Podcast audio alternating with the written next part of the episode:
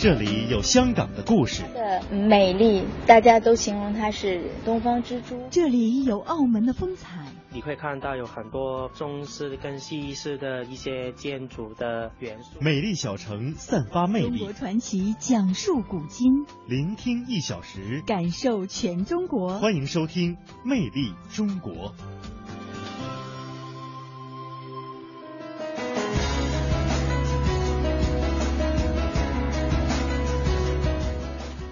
聆听一小时，感受全中国。听众朋友，大家好，您这里正在收听的是来自于中央人民广播电台华夏之声正在为您播出的《魅力中国》节目。各位好，我是雷鹏。大家好，我是宋雪。节目的一开始，来为您介绍一下今天节目的主要内容。香港公布了首份非遗清单，粤剧《太平清教》等入选。西藏的千年蒲日文献将向世界首度公开。今天的魅力新闻点点听，为您介绍更多发生在华夏大地上的魅力新闻。有太多的中国民间艺术在高速发展的时代里被遗忘，渐渐蒙尘。中国传奇为大家介绍几位为皮影艺术擦去灰尘，让更多人认识并懂得它的魅力的人。嗯，湖南的凤凰县遗产与旅游发展融合渐入佳境。今天的魅力小城，我们带您感受古城凤凰的魅力。新疆的喀纳斯不仅以景色秀美而著称，更因为湖中的湖怪而名扬天下。中国采风为您带来梦中的喀纳斯完结篇。今天的魅力中国，首先进入魅力新闻点点听。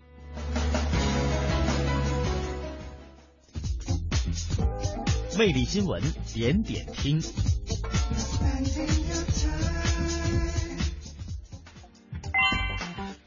今天的魅力新闻点点听第一站呢，我们依旧到广东。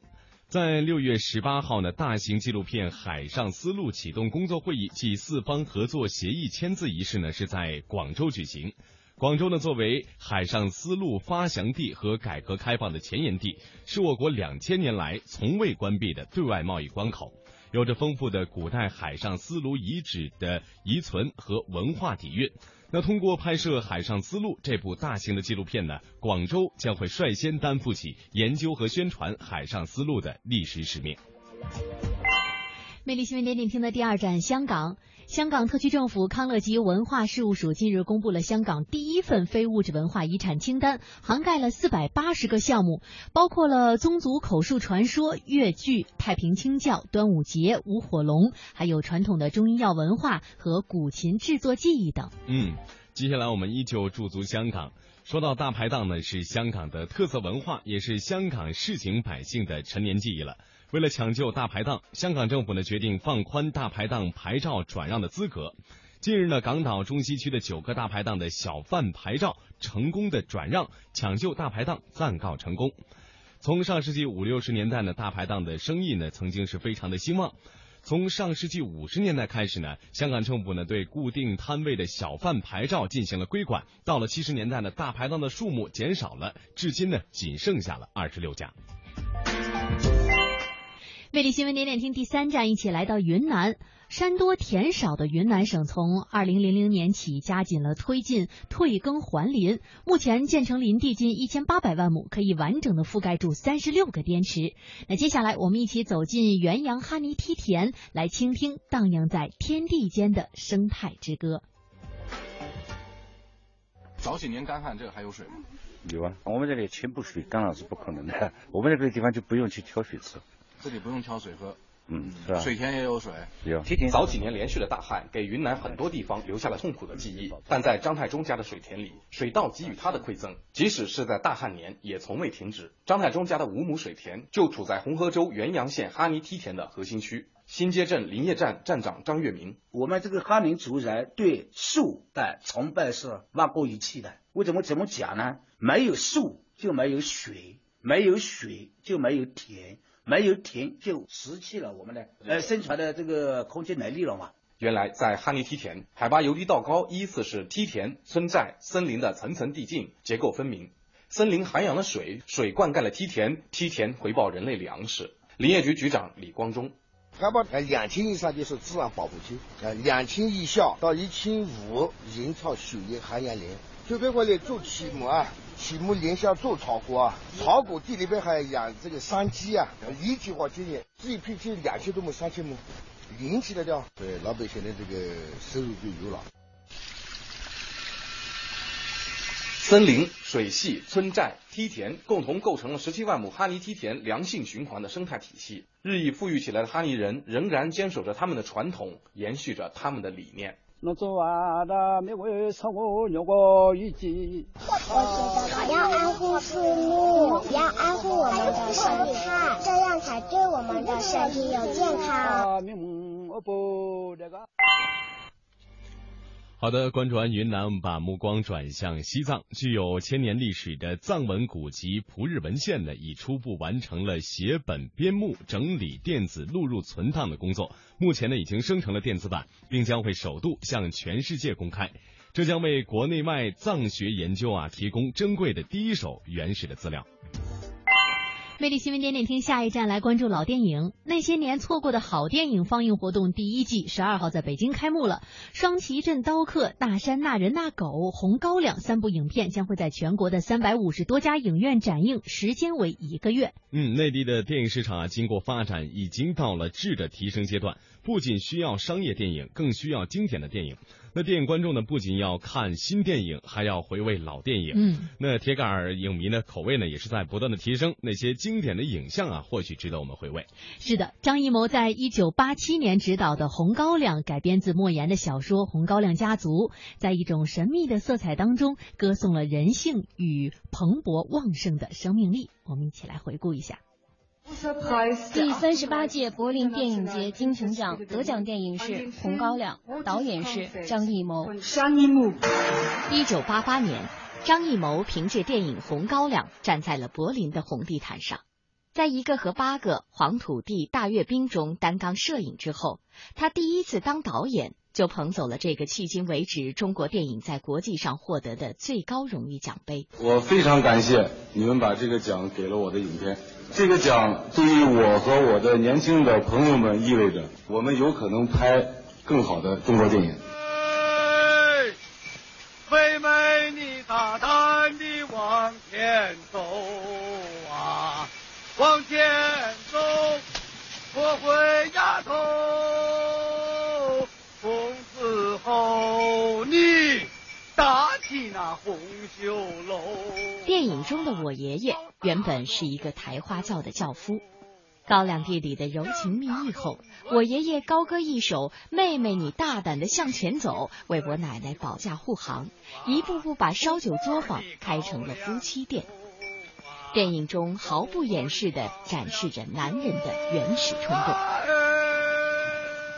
九月九娘新酒，好酒出在咱的手。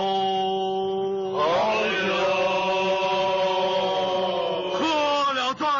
酒，上下共济不可。这首《酒神曲》在电影里唱响过两回，头回唱时打头的是烧酒作坊的老伙计罗汉大爷。从一个安静沉默、瘦弱不堪的中国农民，到日军酷刑面前破口大骂、充满血性的铮铮硬汉，罗汉大爷的遭遇激发了我爷爷和我奶奶联手谱写的一曲悲歌。祭酒神的仪式后，深藏于民族血液中的那种强悍，终于在阻击日军的炮火中爆发升华。红高粱带来的生命力，像一股浪潮横扫当时的中国社会。用莫言的话说，电影的成功之处在于，它释放了当时中国人压抑已久的内心世界。八十年代的时候，正是中国的思想解放。经过了长期压抑的人，内心深处有很多东西需要释放。而《红高粱》的电影的主题实际上就是强烈的要求个性解放，是适应了八十年代的老百姓的精神需要。中国传奇。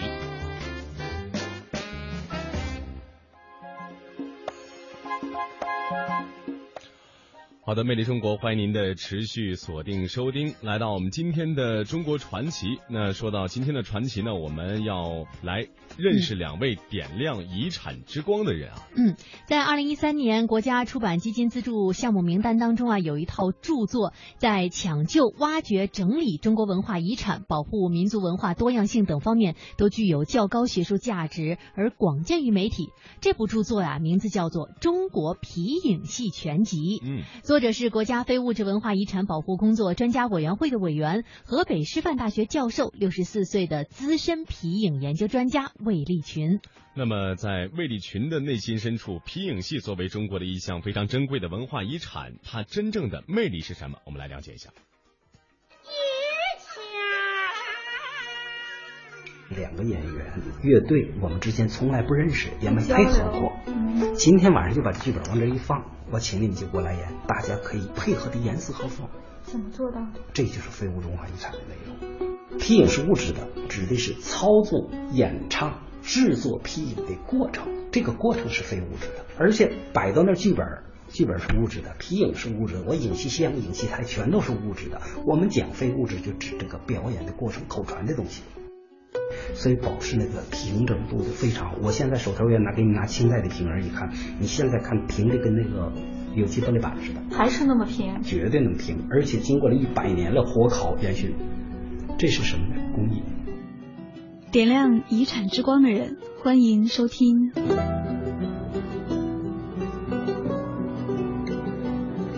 我来做这个采访之前啊，跟很多很多人就是交流的时候，他们会觉得。皮影戏就是一个跟唱腔没有想到是跟唱腔会有关系的一个东西。所以我的研究生呢啊，因为我是代理美术方面的研究生，后来改非遗了。嗯。这些研究生他们就要跟我学皮影，我说你们别学，你们学不进来。后来他们就有些学生就直说，魏老师你是不是保守？我说不是保守，因为什么呢？皮影它涉及到音乐、唱腔，这个乐器也好，美术造型。还涉及到操纵表演技艺，还涉及到历史民俗文学。我说你要是说单从美术角度，说你过就是为了影人，你他真的是特别全方位、特别立体的一个。所以说我编了一个，最后我编了一个中国电影全集，吴炳安先生给我写的序言。嗯嗯，他说老师看了我都非常感动。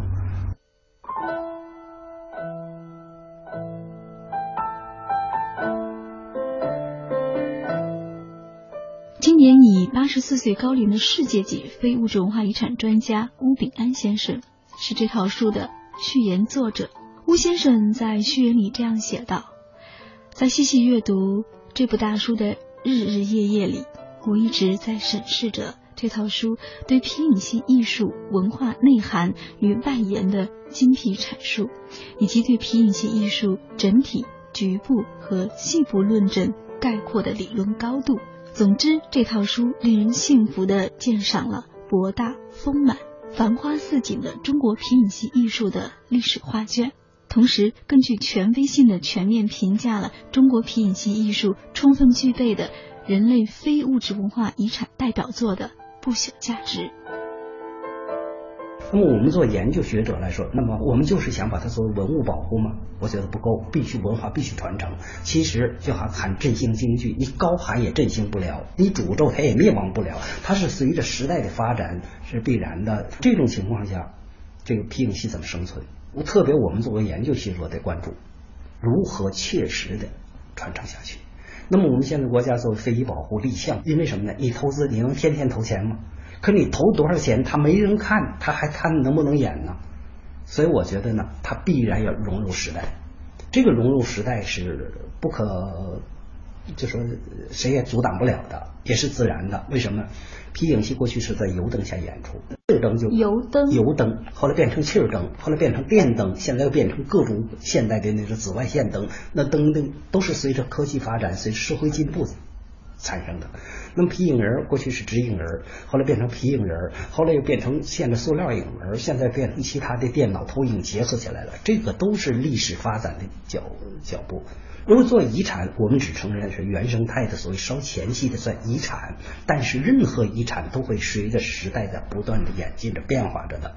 所以说，皮影戏融入时代，融入时尚，被新一的观众、新一代观众所接受，吧？有新一代的演员，有新一代的表演形式的创新，这是必然的。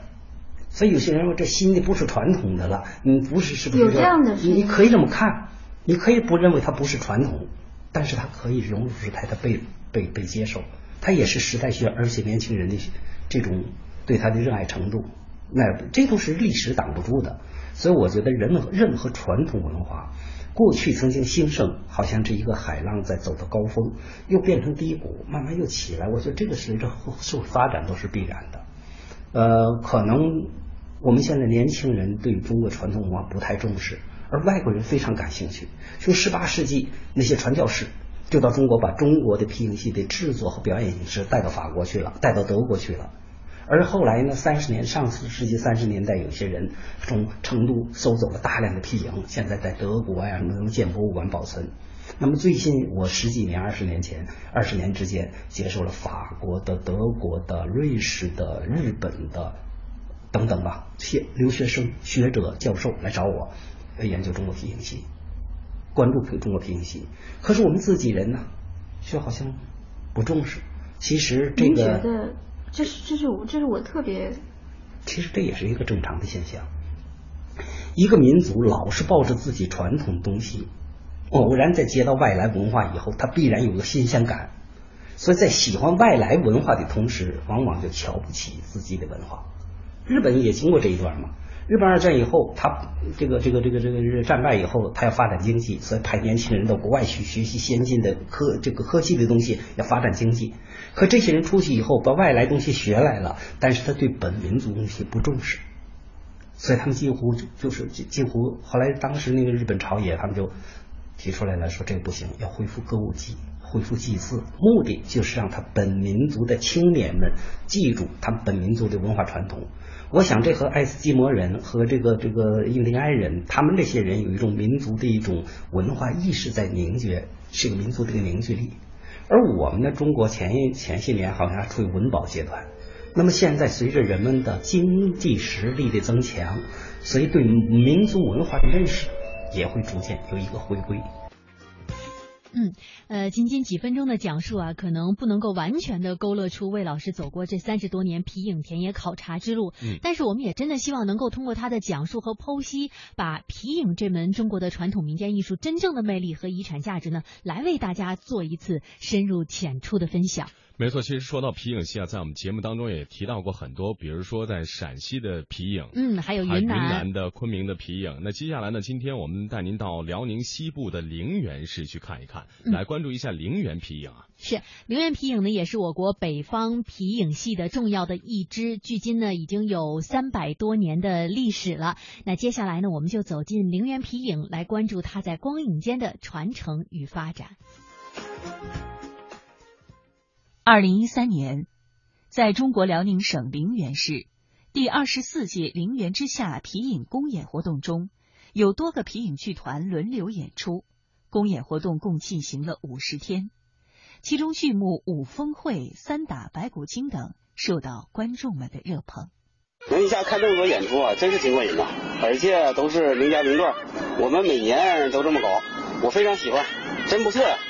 皮影戏是中国出现最早的戏曲剧种之一，是一种用兽皮或纸板剪制形象，并借灯光照射所剪形象而表演故事的戏曲形式。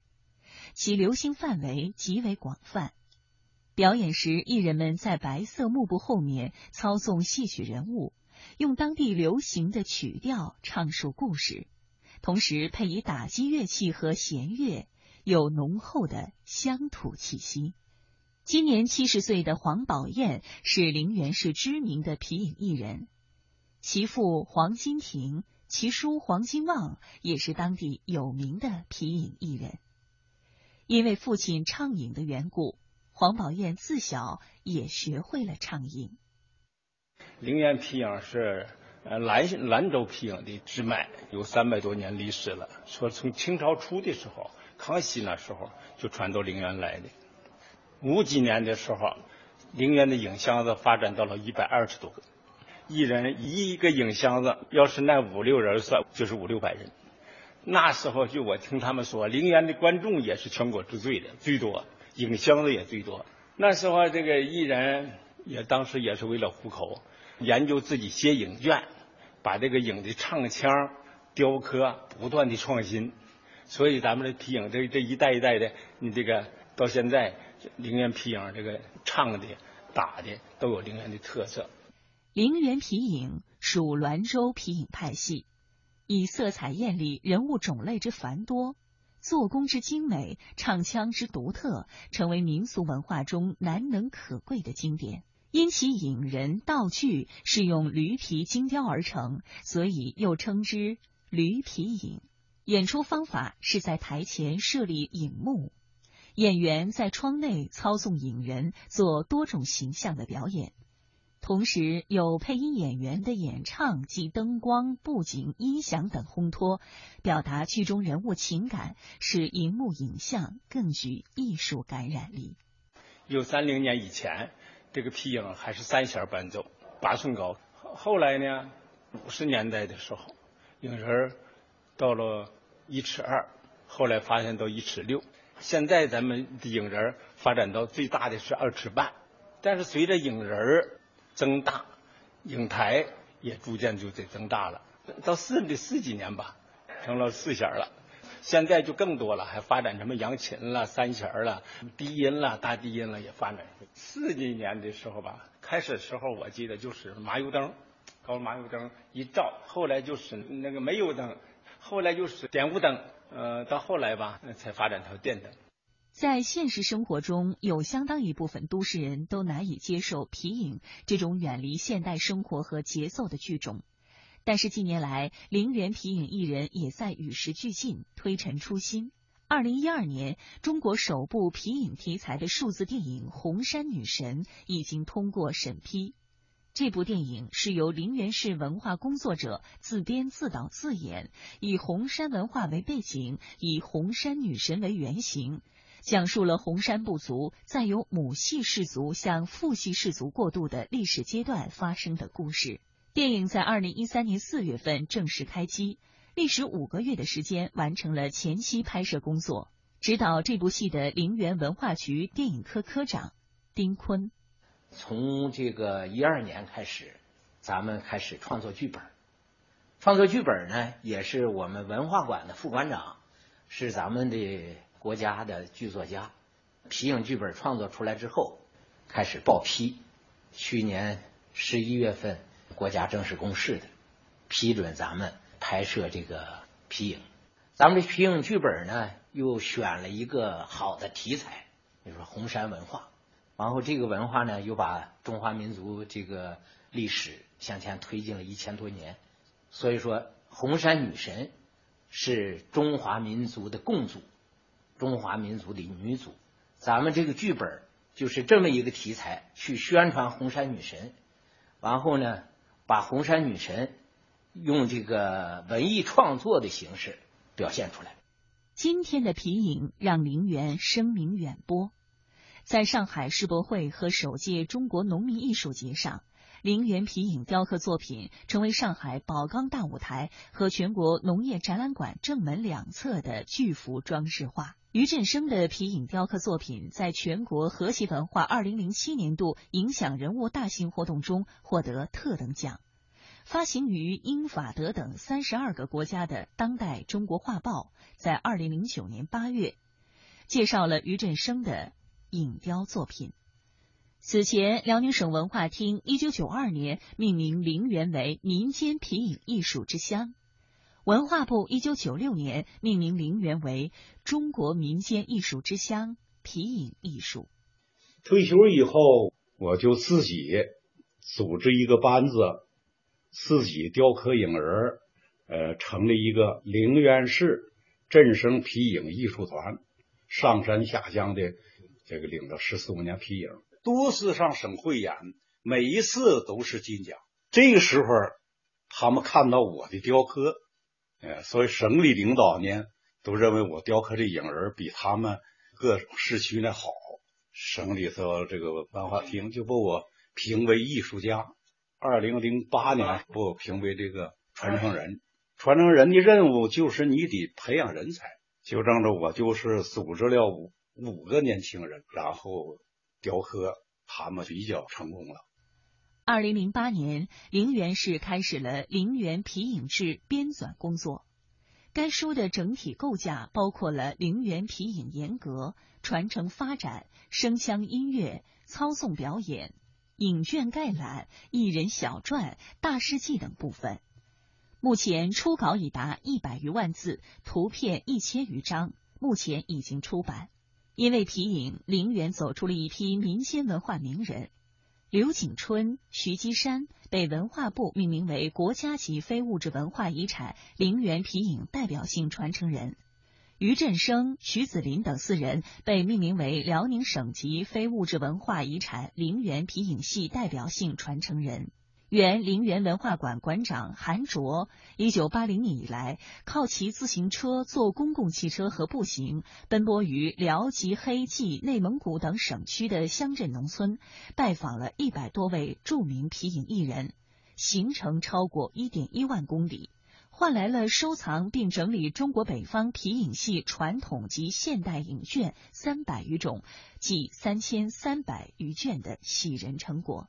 作为现在的皮影雕刻继承人余华晨，他把传统的雕刻艺术发挥的淋漓尽致，并对皮影雕刻有着更远大设想。就这一个影人，这个皮子是有有要求的，把最好的地方用于头部，最软的部分用于这个上角。就是作为一个雕刻这个人来说吧，感情变化都像写字一样，它都融入在这个。这个作品当中，不仅仅把它上从咱们民间艺术上看，它其实啊，它这跟跟现代人的审美，跟整个这个大的艺术环境和现代人的这个啥年轻人所喜欢的东西，很多东西需要咱们不断的这个摸索了、积累了。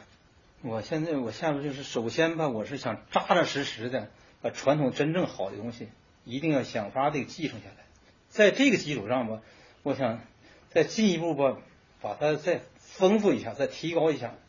近年来，在陵园活跃着十一支皮影团班，每逢春节、陵园之夏等重大节日或大型广场文化活动，总少不了皮影。以“送戏下基层，唱响新农村”为主题的皮影公演，荣获辽宁省非物质文化遗产保护成果二等奖。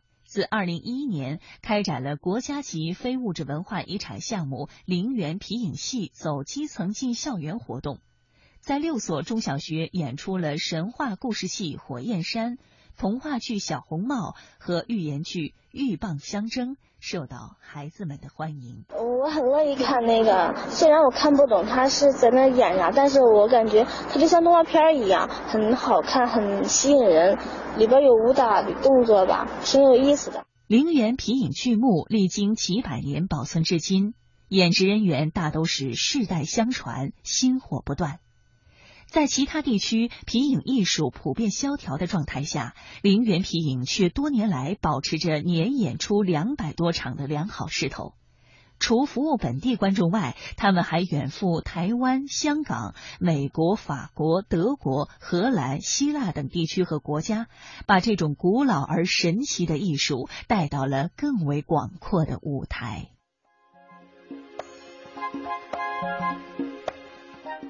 嗯，的确啊，呃，在很多地方，像皮影这样的传统的艺术正在逐渐的呃消失，大家的视野的时候，陵园皮影呢，却是呃通过了一种光影的这样的一种模式，能够吸引大家的目光，而且还走出了国门，呃，这一点真的是值得学习。没错，我们说有太多的中国民间艺术在高速发展的时代里被遗忘、被冷落，就像刚才宋雪刚才说的啊，那从这个意义上来说啊，这个魏立群老师就是刚。刚才我们节目里面提到的这位老艺人，就为了皮影艺术擦去了灰尘，让更多的人认识并得，并且呢懂得皮影魅力的人。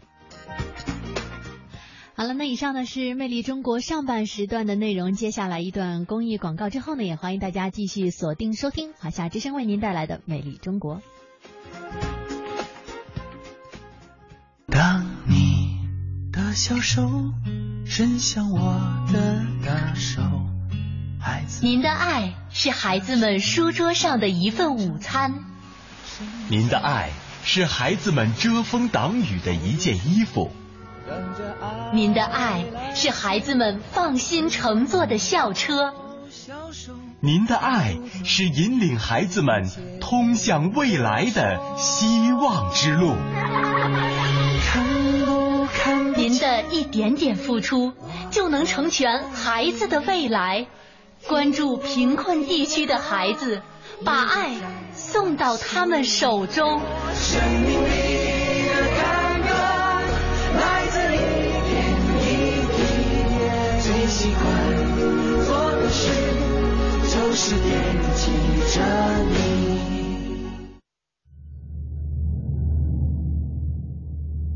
独步于遥远的旷野，莫高呼阳关曲，行走于多彩的土地，喀纳斯秦淮河，点亮历史的痕迹，带你穿行于大漠孤烟的塞外草原，在沙砾间留下足迹。饱览中华的文明，陪你穿梭在流光溢彩的城市转角，在电波中勾起回忆。魅力中国，我们一起去感受中华大地的博厚与悠远。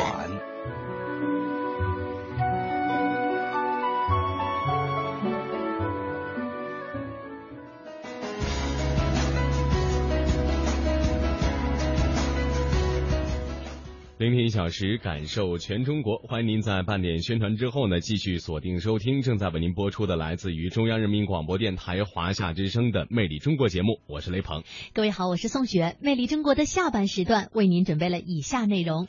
湖南的凤凰县遗产与旅游发展融合渐入佳境。今天的魅力小城带您感受古城凤凰的魅力。新疆的喀纳斯不仅以景色秀美而著称，更因为湖中的湖怪而名扬天下。中国采风为您带来梦中的喀纳斯完结篇。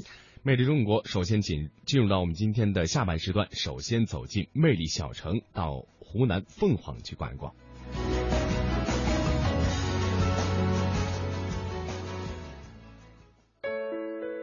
小体现精致，小会拥有无穷魅力。中国的许多小城里蕴藏丰富的故事，魅力小城。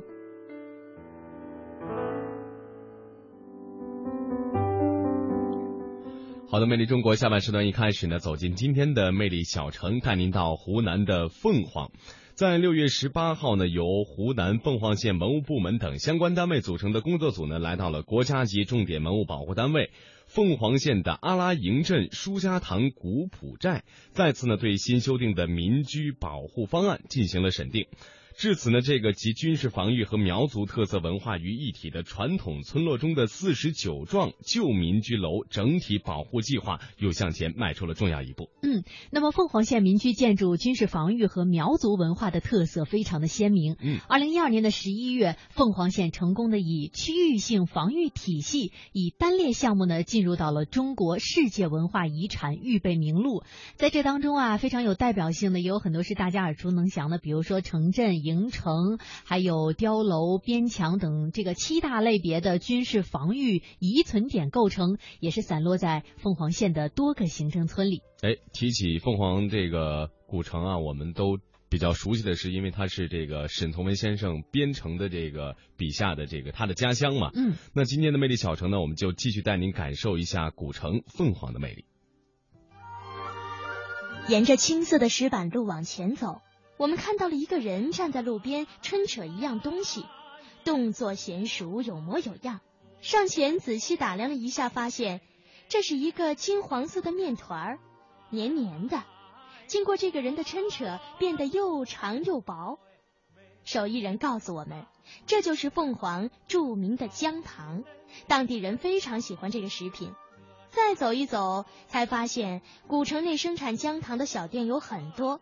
大多是家庭作坊，招牌式经营，都有一些正宗、祖传之类的宣传。最早在古城内制作姜糖的是张氏和刘氏姜糖，现在已经有几十家制作姜糖的店铺了。咱们这个老字号叫什么？丹妮，我们都是第十八代传人了，我们都是姓丹的。这小镇上的姜糖闻着喷香，咬着酥脆，它不似糖果那样的甜的发腻，也不会像生姜那样辣得透不过气来。稍微的甜和恰到好处的辣，令人唇齿留香，回味悠长。姜糖的制作很有讲究，原料都是有一定的配比，百分之十的姜，百分之六十的糖和百分之二十的配料。这配料主要包括芝麻、花生米、核桃仁儿，而主料更是苗家人从山上取下来的特色老姜。做姜糖大概分为四个步骤。第一步是煮姜糖，先把原料放在铁锅中煮沸，直到熬成糊状。第二步是晾姜糖，把熬成糊状的姜糖放在一块大的青石板上吹干放凉。在这个过程当中，还要用一个小铁铲不停地翻动糊状的姜糖，加速它的晾凉过程。大概将？它是分为三种嘛，一个像这种是汾南做的，就是它就区别姜多一点；如果用那个北南做的，就区别那个姜少一点。那上面下芝麻的呢，就是蜂蜜糖做的，加芝麻。要是自己家里面做的吃嘛，自己吃嘛，随便都可以，你就把姜放多一点、少一点都没关系的，是吧？拉姜糖这活儿技术含量很高，拉出来的姜糖是否好吃，功夫全在手上。我看那个拉姜糖还有什么有什么技巧？我讲个最简单的道理给你听一下，好不好？你在锅里面熬的时候，你要是出锅出的太早了，它就嫩了一点，就会粘手。这是最简单的吧？你如果出的太晚了，它就糊掉了，在锅里面就吃起来就有苦味。这个情况是看那个火色。如果拉的功夫与那个紧的都不是很难的功夫，就是随便哪一个人都可以，这是快慢的问题，紧都可以紧的，拉都可以拉的。拉好的姜糖结成大致均等的小段，再放入透明的塑料袋中，就这样地道的凤凰姜糖就做好了。虽然包装不算精美，但从头到尾都是纯手工制作，而且制作过程完全透明。您可以清楚的见证自己要购买的食品的制作过程。现在都讲究要吃的绿色，这小镇的姜糖应该能让您放心了吧？一般四两左右。一两卖多少钱？一两吧，有的时候一块钱左右，八块钱到十块钱一斤。哦，为什么还不一样呢？是什么原因？根据生意嘛，如果旺季的时候就卖贵一点嘛。一天能卖多少斤？有时候两三百斤，不这么有一定的。镇上的人很热情，一路走着，经常会有制作姜糖的人递上自家的作品给你品尝。不买没关系，要的就是让你知道，这传家手艺他们家也会做，而且味道还不错。品尝着老乡送的姜糖，一丝甜，一丝辣，还有一丝淡淡的乡土气息。游走在古镇的石板路上，你仿佛也融入了他们的生活。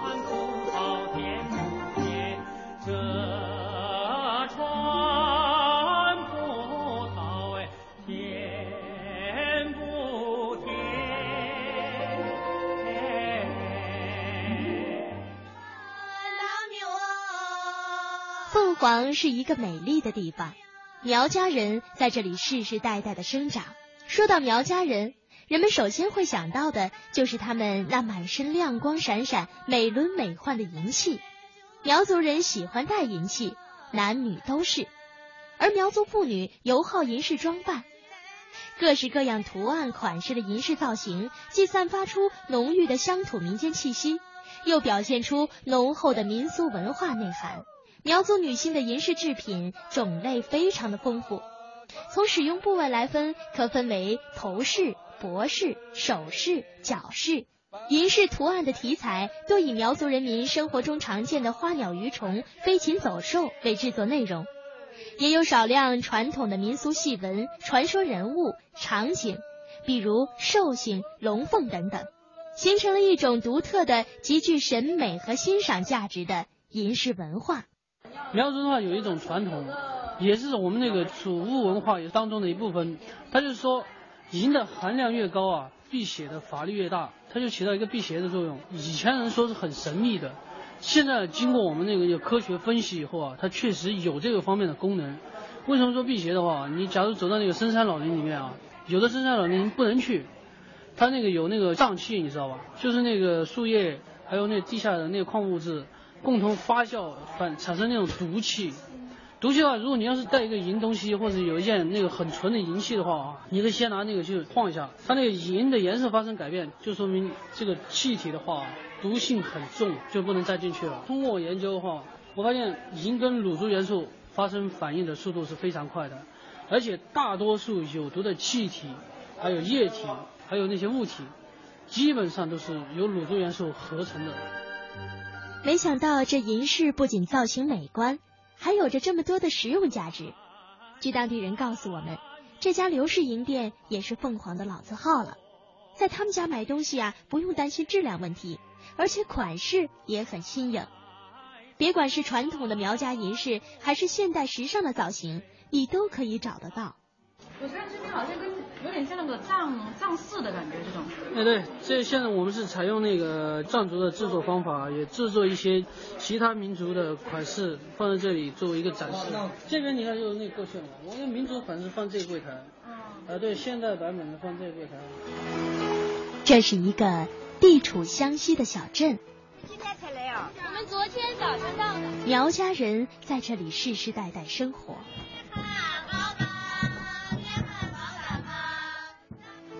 在这里，你能闻到太阳的味道；在这里，你能把握时间的脉搏。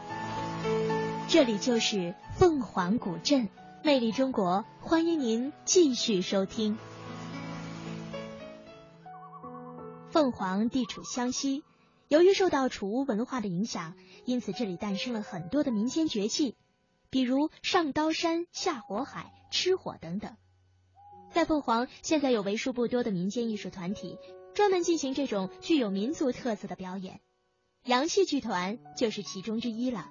我们这个杨戏剧团是成立在五七年，我们是以杨戏为主，各种的反映我们凤凰，呃，土家族苗族各方面的节目，我们苗族的苗歌啊、花鼓啊。地方戏剧的文茶灯啊，像我们的我们的上刀山啊、下火海啊、吃火啊，他们这个很神神秘的东西，是我们都常人难以想象的。这就是流祖传下来的民间绝技了。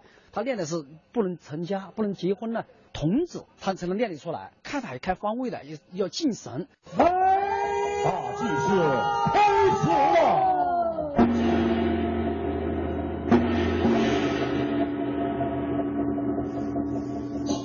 够看到这么具有民间特色的表演，确实让我们觉得不虚此行。夜幕降临，在古城广场中央隆起一团火，绝技师傅们操持着各种祭祀器具，围着火边唱边跳，用他们特有的方式诉说着那份古老与神秘。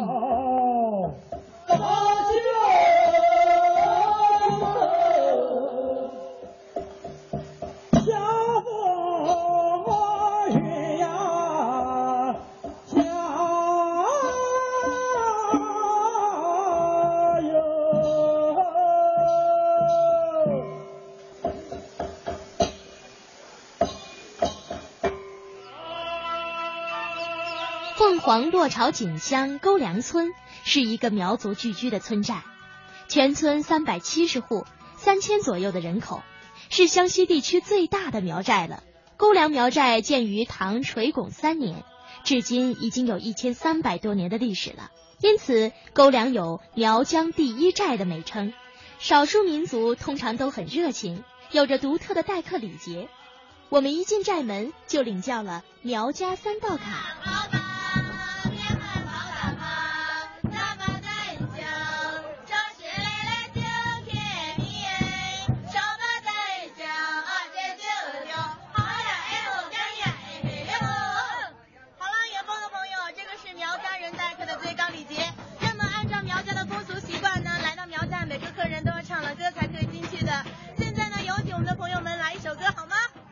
苗家姑娘唱的那么好，我们都不敢开口了。想了半天，终于决定演唱我们小时候都会唱的一首歌。我爱北京天安门，行。哦，你这也可以。一二三，我爱北京天安门，天安门上太阳升。伟大的宪法主席领领我们向前进。我爱北京天安门，天安门上太阳升。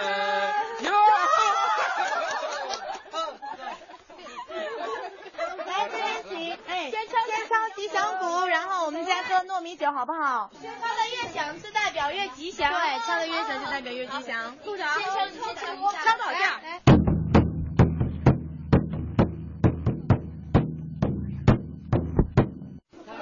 我敲了，来来来。这都可以喝的，都可以喝的。什么味道？来，味道好吗？非常好喝，非常好喝。什么味道的？非常好美。你来一杯。你来一杯。你来一杯。甜又甜，又不是又甜又酸的。我黑一杯。来一杯，来一杯，干杯，干杯！看，东西南北何其辽阔；听，古韵金曲五彩缤纷；说，典故传说正文杂史，中国采风。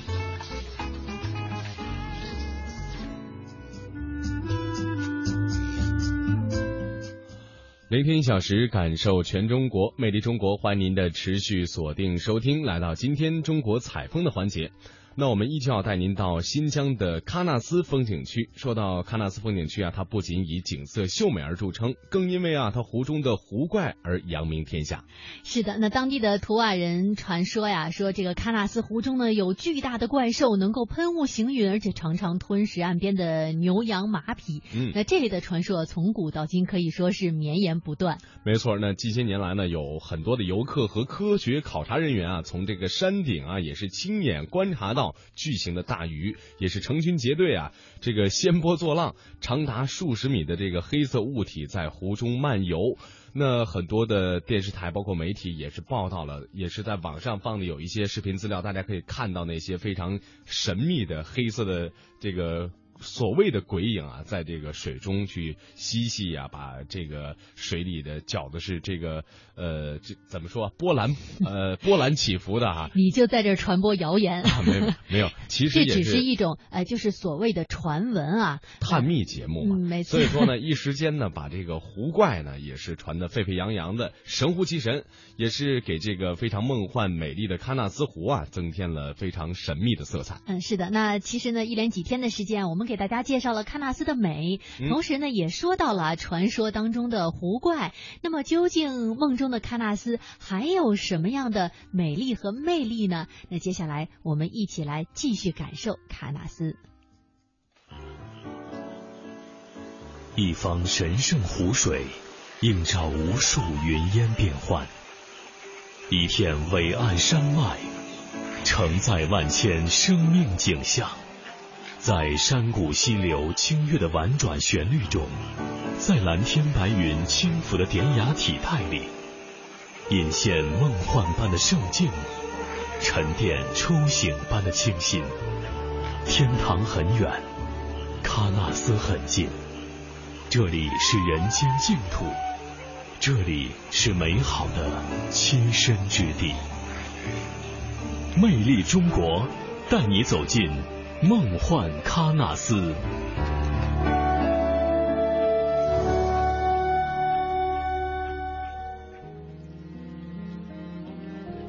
在美丽的喀纳斯湖畔，生活着两千多名秘密居民。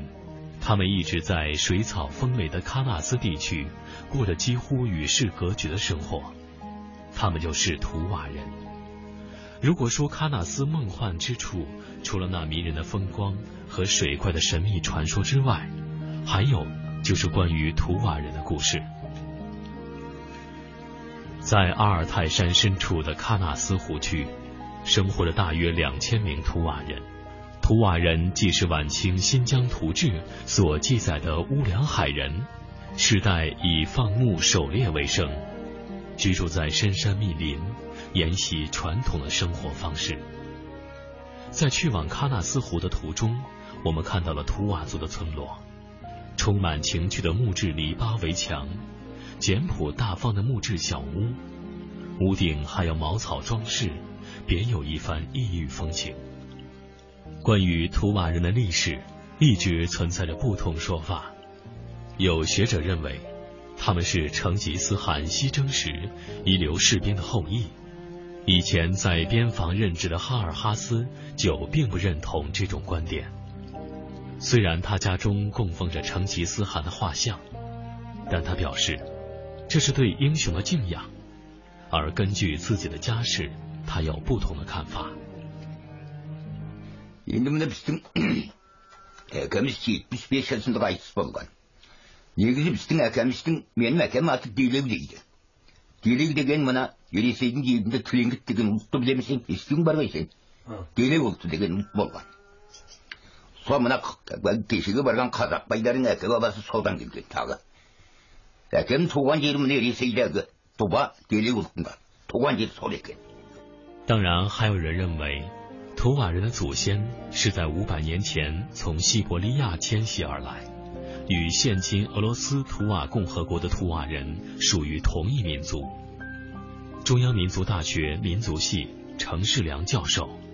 现在的俄罗斯南部的，就是像唐努乌梁海、唐努乌拉尔山以北，乌拉山唐唐努乌拉山以北和这个西萨恩岭以南进入这个这个地区，所以现在图瓦人除去这部分是主要的，达能达到十十六万人口图瓦人。另外呢，就是在蒙古科布多地区，也就是唐努乌拉山附近地区呢，有一部分的图瓦人。另外一分布就是咱中国的阿尔泰山区。如此看来，我国境内的图瓦人仅仅是世界图瓦人的很少一部分。如果成吉思汗西征留下来的仅是一个传言，那么只是因为他们对于英雄崇拜的结果。图瓦人的文化特色较鲜明的表现在音乐上，他们拥有世界其他少数民族少见的呼麦唱法，即利用喉头压力产生不同频率的泛音，使得一人能够同时演唱多个声部。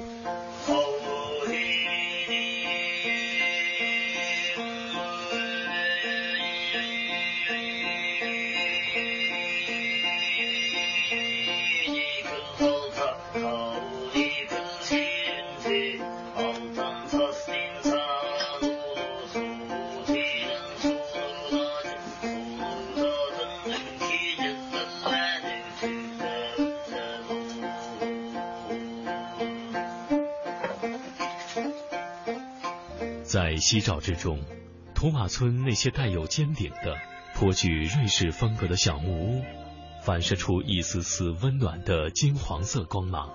小屋旁边的松树三三两两的散布着，全都高大笔直。村中还长有白桦树，一棵棵的散落在松树中间，因为枝干雪白，便很显眼。再加上蓬勃的树冠，好似一把把大伞。图瓦村是个长条状的村子，由于木头小屋方方正正，村庄看上去也显得有棱有角。村中小路向村子四周的松林延伸，可一进入松林便了无痕迹。放眼望去，四周的山脉像是一双大手，将这个村庄呵护在掌心。这是一个沉睡的、被外界所遗忘的村庄。图瓦村中有人骑马，在路上快速奔驰。村子不大，从一家到另一家，原本不费什么事儿，但或许由于长期骑马的习惯，他们仍旧挺胸耸肩，把马打得飞快。其实更有意思的，还当属图瓦人的独特婚俗。大家好，我是导游珊珊。在图瓦人结婚的时候呢，羊皮呀、是一个非常重要的东西。在后来的人们才知道，图瓦人呢把这个羊皮是作为上天的一种赐物，从来呢是不将这羊皮从大门当中拿出去的。如果有人来买，也都是从栅栏上递出去，这样啊就好像这个羊皮还是在自己家里面一样。如果到了这个一对的一对青年男女结婚的时候呢，双方的家长都需要早早的准备这个羊皮。迎亲的时候，男方到了女方家中，女方呢就要拿出这一张羊皮，让男方的迎亲的人来抢。所有人呢都来抓住羊皮的一角，奋力的往自己的怀里扯。慢慢的呢，人们就会因为呃力气不支或者他们的毅力不够，手腕就一酸就脱了手。只要这个手一离开羊皮的时候呢，就不能再去抢它了。因为羊皮呢是只图过程来显示男子汉的这种风度，同时呢也是为了呃给我们结婚呃增添一一点这个氛围。如果这个抢到羊皮的人们呢，他们不会把这羊皮拿回自己家，而是献给在场的长者们。呃，当把这个新娘子迎回到男方后呢，男方也会拿出一张羊皮让女方的送亲的人去抢。当然也是这样的，得到羊皮的人呢，也会将羊皮送给长者。柔曼的晨雾是新疆喀纳斯夏夜的最后梦境。安适的村舍，在飘逸的晨雾里升腾起一缕炊烟，悠悠地开始了一个崭新的日子。在飘渺的晨雾当中。蜿蜒的河流把一个个湖泊、一段段水湾串联起来，仿佛一条神奇的脉络，婉转出令人向往的自然奇观。一碧连天的湖水，在雾霭中隐现出梦幻般的体态。这种沉静而不沉寂的魅力，谁又能拒绝呢？这一片湖水，映照无数的云烟变幻，却依然清明纯净。本质不改，成为这方净土的精华所在。沉静无声的湖面，在山林间舒展开天使般的身躯。这种无声胜有声的诱惑，谁又能抵挡呢？这一片湖水，见证了无数的岁月流变，却依旧温存平和，性情不变，成为人们生活的依靠，心灵的映照。天堂很远，喀纳斯很近。这是一片遗落在人间的仙境，这是一片让人流连忘返的圣地。多少岁月梦回过，河边沙滩边两天，积雪融化关